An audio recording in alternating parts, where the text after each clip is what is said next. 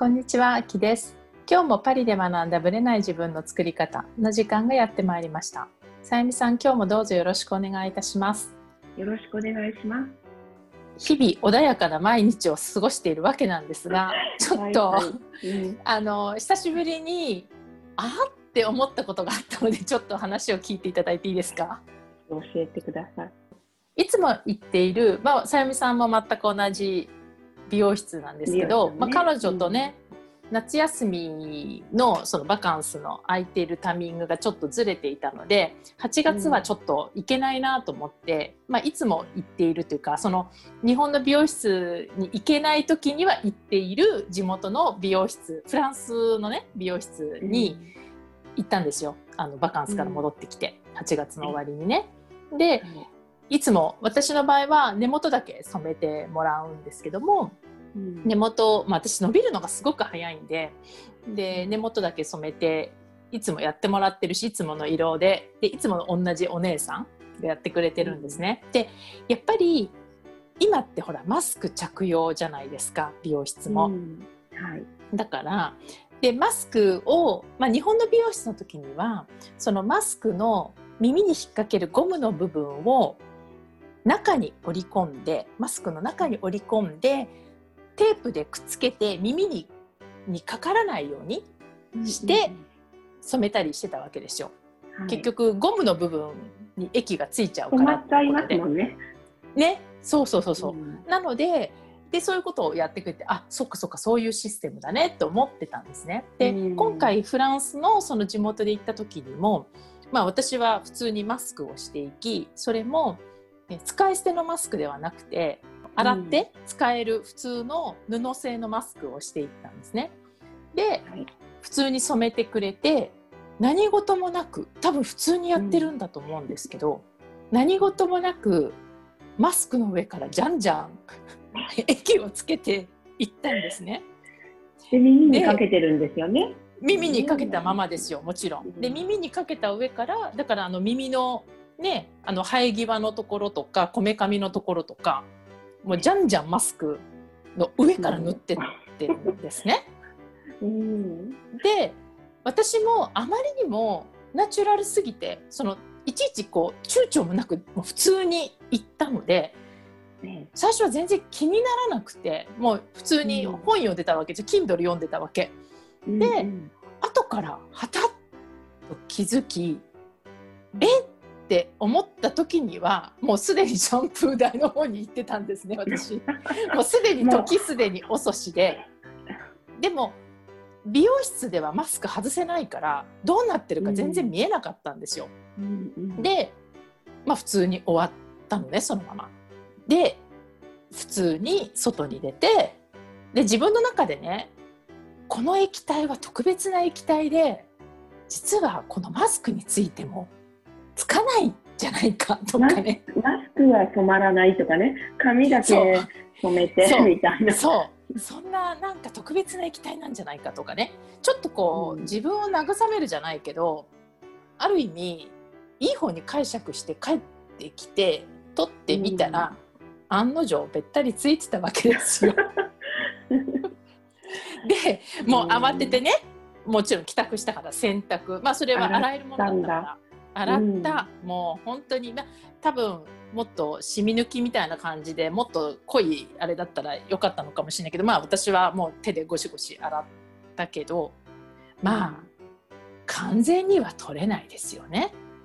だって染めてんだもん。染める。ね。ねそうやすごいな。このこのなんていうのかな多分日本ではありえないじゃないですか。このマスク大丈夫ですか？とか。ね。私の中で使い捨てだったら許せたんですよ。う。ん。うん許せたって言い方変ですけど使い捨てだったらもういい別にね。でうんで彼女ももしかしたら使い捨てと思ったのかな？でもどう考えても使い捨てじゃないですよ。使い捨てになって布製だもん、ねでそれをじゃんじゃんこう何もこう 一言もなくつけてってしまうこのデリカシーのなさがフランスだなって思ったのをちょっと久しぶりにねね感じましたね。一言こう聞いてくれればよかったのにって思いますけど、そういう気遣いみたいなのをやっぱり期待してはいけないってことですね。いけない。そう。で、ちょっとね、久しく忘れてた。この、こういうこと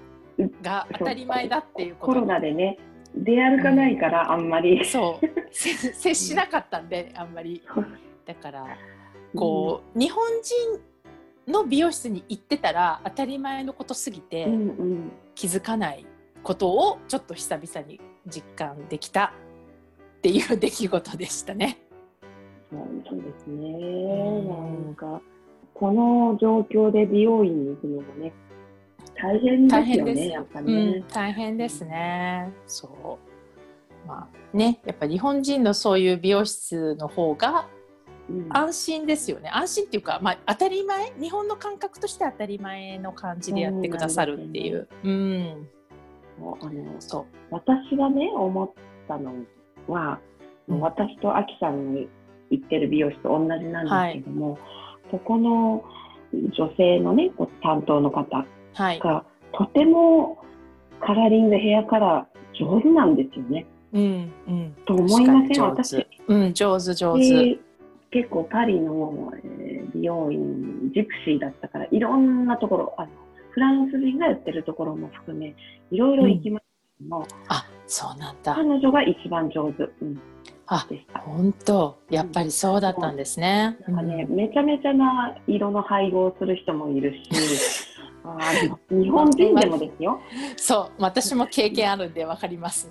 はい、でフランス人はカラーに関してはあのカットは下手はっきり言って下手な人が多いんですけど、うん、カラーリングはまだね多少大丈夫なんですよ。だけど、はい、日本人の髪を染めるバレエヤージュにするっていうのは、うん。はい、下手くそな人が多いんです。あの私は結構ランダムに染めたいんでいろんな色を入れて、うんうん、それがあんまり上手じゃない、うん、あの単色染めとかは全然問題なくできるんですけど、うん。うん、それは私はしないのでバレエヤージュいろんな色をね、うん、入れてくれる人を探してたんだけれども、なかなか、フランス人には上手でも日本人の髪はあんまりうまく扱えない人多い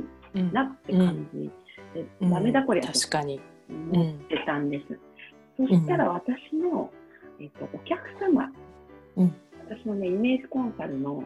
客様ですっごい素敵なバレエヤージュをしてた方がいたんですよ。はい、彼女に聞いたんですうん、どこでやってるの？そうだったんだ。そう。はいはい、で彼女が教えてくれてあまりにも上手だから、うん、行ってみようと思って予約、なかなか取れなかったんだけど、取れないんですねあそこね。はい。本当に上手だったの。へもうここしかないと思ってもう,、もうそれ以降ずっとそこですね。バレエヤージュを結構メインにやってもらってるんですよね、さゆみさんはね。私はバレエヤージュだけだけ、カットはほとんど、ね、カットは毛先カットぐらい、うん、のみっていう感じですよね。うん、そうそう。そういう意味ではねあの、うん、私もね多分さゆみさんに聞いたんだと思うんですよね。私があきちゃんに ここを決めようって教えたんそう。私もカラーリングだったから、うん、そう。そしたらねだから偶然同じ日っていう時があったんですよね。そうそう。ねあれもびっくりでしたけどね、ね、隣にいたみたいなね時が一回あったっていう感じなんですけどね、そう。でもあそこは本当に予約が取れないんでね、うん、なかなかあの大変なんですけど、うん、でもあのね他の美容室とかなりの差があるので予約が取れないのはまあ当然かなっていうのは私は そんな気がします。うん。担当の方も日本に戻った時とかに毎年ね夏とかに日本に戻ると、はい、必ずちゃんと技術のアップデートで研修を受けてるっておっしゃってたんですよ。うん、あそうなんですね。それはね、うん、やっぱ素晴らしいなと思って常にそうやってね、うん、技術を磨いて勉強していかれてる姿勢っていうのはすごく尊敬するところがあります。で、うん、他の美容師さんでずっともうあの日本からフランスに来てもう何年何十年もいらっしゃる方に一度やってもらったことあるんですけど、はい。うんダメでした。バリカン使われたりとかして、え女性で？女性に対してバリカン？あ、そう。なんだ。私の髪に割り勘使われました。ショートカットっていうか、ショートボブの時かな。うん思。って、すごいびっくりでしたよ。でバリカン使わないとできないって言い張られて、うーん。えーと思って、日本でやった時そんなこと言われなかったんだけどなぁなんて思って、で、ちょっと喧嘩になった こともありまあ、す。そう。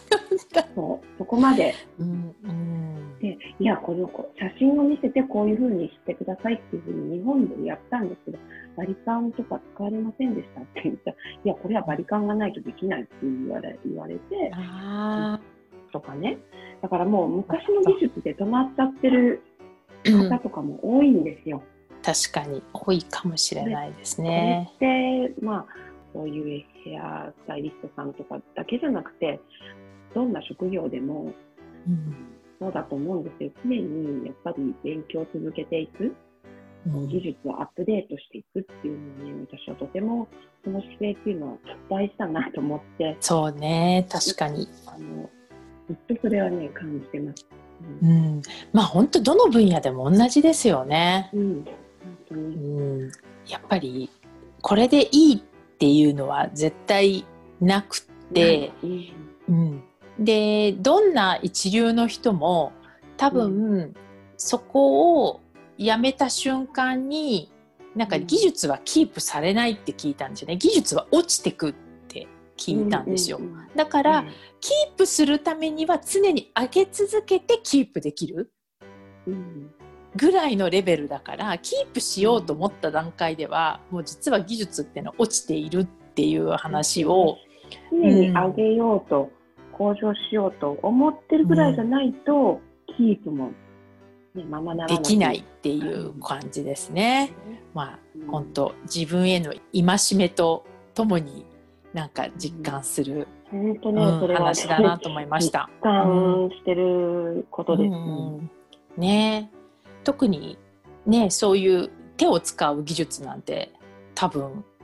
流行りもあるし新しい技術とかも本当に多分移り変わりの激しい分野だと思うし髪の毛とかもね。うん。トレンドとかありますからねやっぱり、うんね。だから。そういうのちゃんと研究しようというこう心とかね心意気とか持ってるかどうかっていうのも、プロのあり方っていうのは、うん。そういうとこに出るんだなっていう感じはしますね。はい、はい、ちょっと、はい、自分にも当てはめて考え直そうかなと思いました。はい、はい、それでは本編スタートです。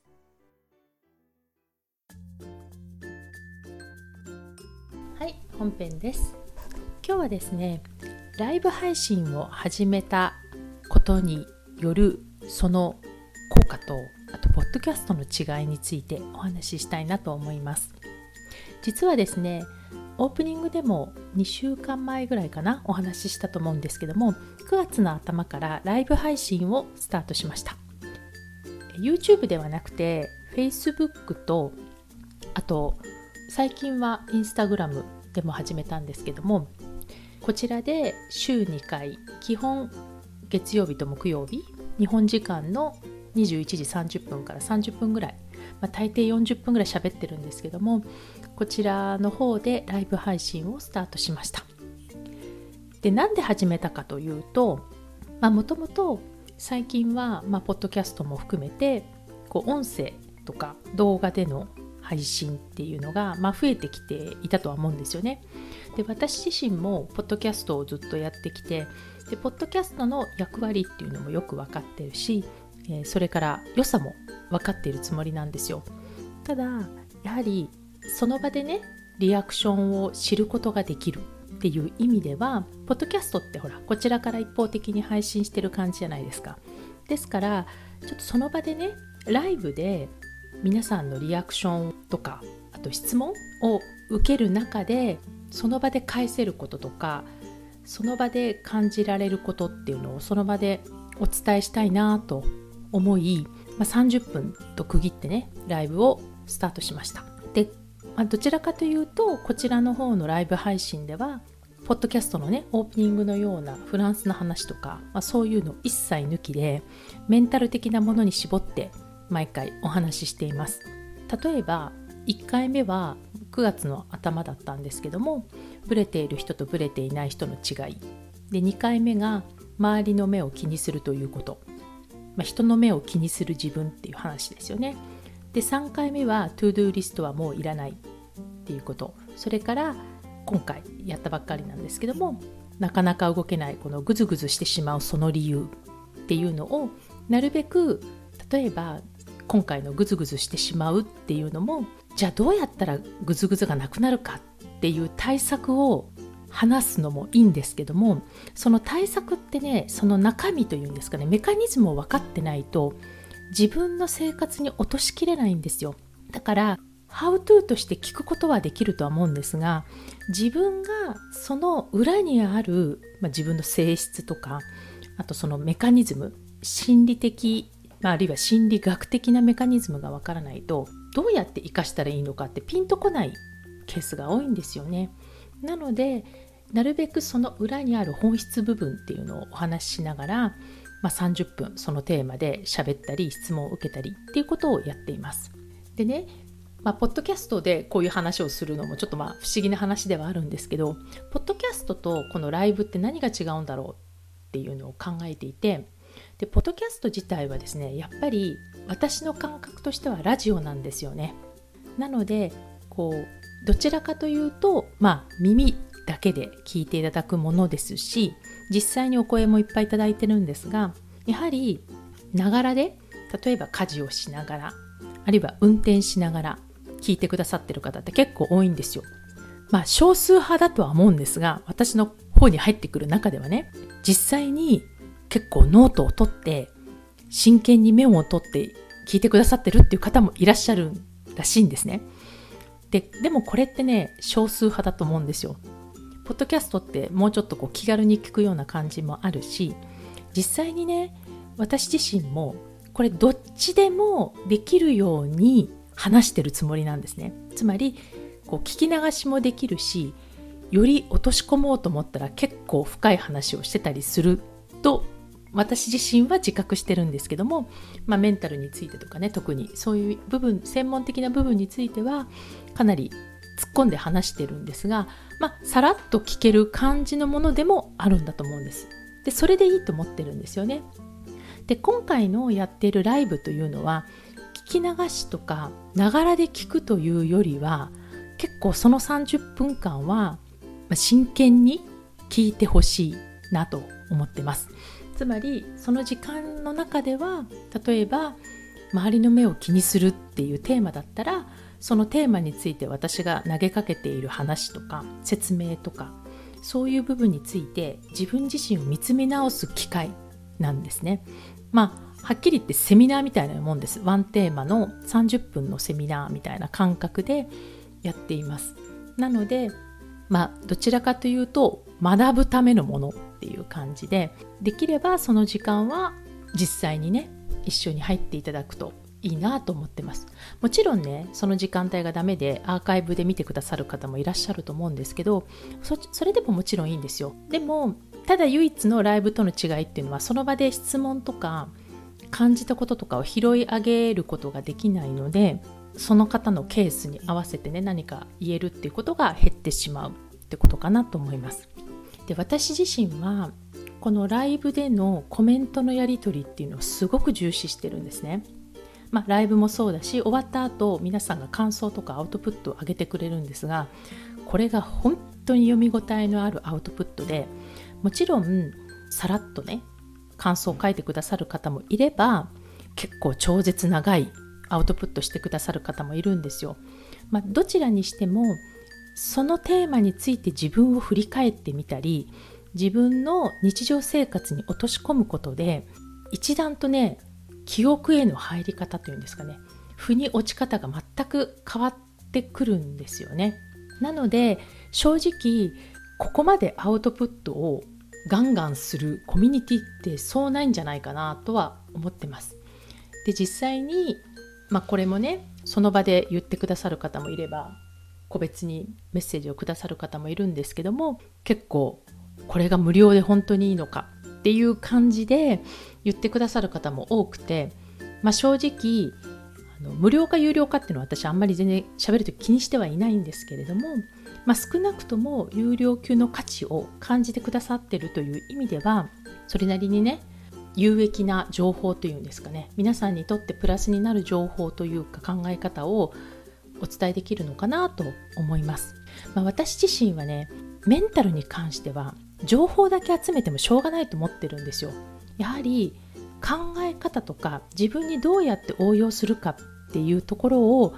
きちんとその本質的に理解するっていうことが大事で最終的にはね知識として得ても全く意味がないと思ってるんですね。結局活かせなかったら意味がないじゃないですか。だから100冊本を読んで1個も実践されてないっていうのは100冊読んだ意味はあんまりないんですよね。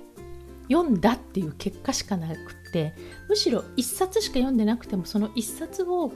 じっくり日常生活に落とし込める方がその人の日常とかその人の未来にとって絶対プラスになると思うんですよ。だからこういうメンタル系のものって実践してなんぼだと私は思ってますですから実践してなんぼのものをいかに実践するとこまで持ってくかっていうのが私のね役割だと思ってるし、まあ、そのコーチングですからコメントのやり取りで結構投げかけたりするんですよね質問を。なのでコメントのやり取りこそが実はコーチングセッションになっているはずです。一応皆さん思っていただいてるみたいなんですけども念のため言っておくとコメントのやり取りってただ返事くれたぐらいに思ってるかもしれないんですけど私は全部セッションのつもりでコメントしてるのでそういう意味では聞き流しにしていたり何もコメントしないで終わるっていうのは本当にもったいないと個人的には思ってます。一応ねそういう意味ではポッドキャストとライブは役割が違うっていう感じでどちらかというと、まあ、パリの話とか一切してませんし、まあ、よかったらそういう自分の人生をこれからどうやってしていきたいのかとかこういう部分を変えていきたいとかそういうのがある方はよかったら是非参加していただきたいなと思います。私自身は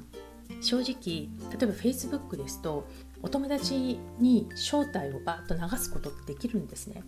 でもそれはもう個人的に一切しないって決めてるんですね。まインスタの方も多分送ることもできると思うし、まあ、お友達とかフォロワーさんとかに向けてねやってもいいとは思うんですがで実際やってる人をどうのこうのっていうつもりは全くないんですけど本人の意思で入ってほしいんですよね。つまりもちろんそのコミュニティというかサロンが怪しいかもとかなんだかよくわかんないっていう気持ちだったとしてもちょっと覗いてみたいっていう気持ちがあるからこそ入ってみようと思ってくださるわけで私が無理やり招待するのとは全く違うと思うんですよ。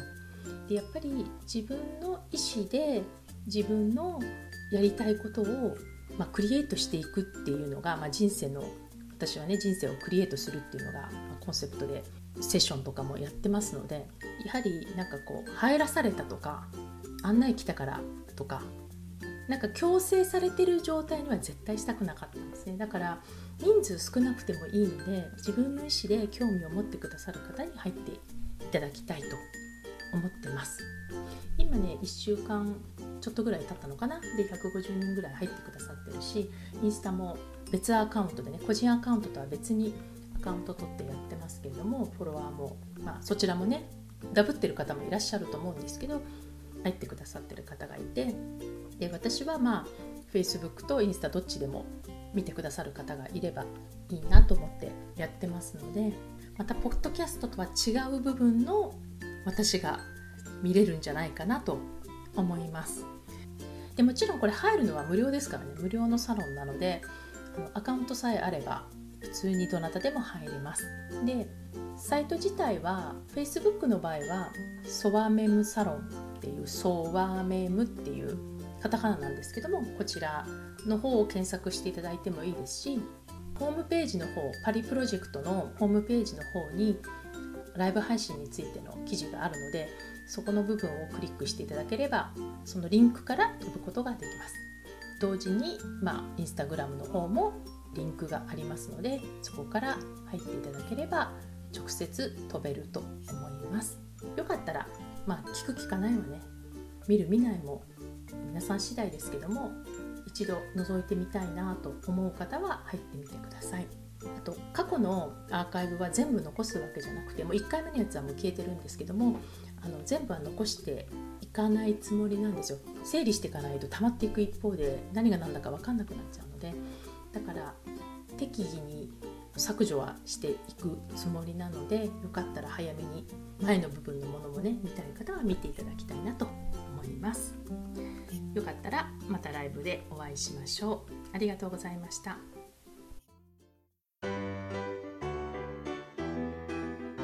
この番組は毎週金曜日をめどにお届けしています。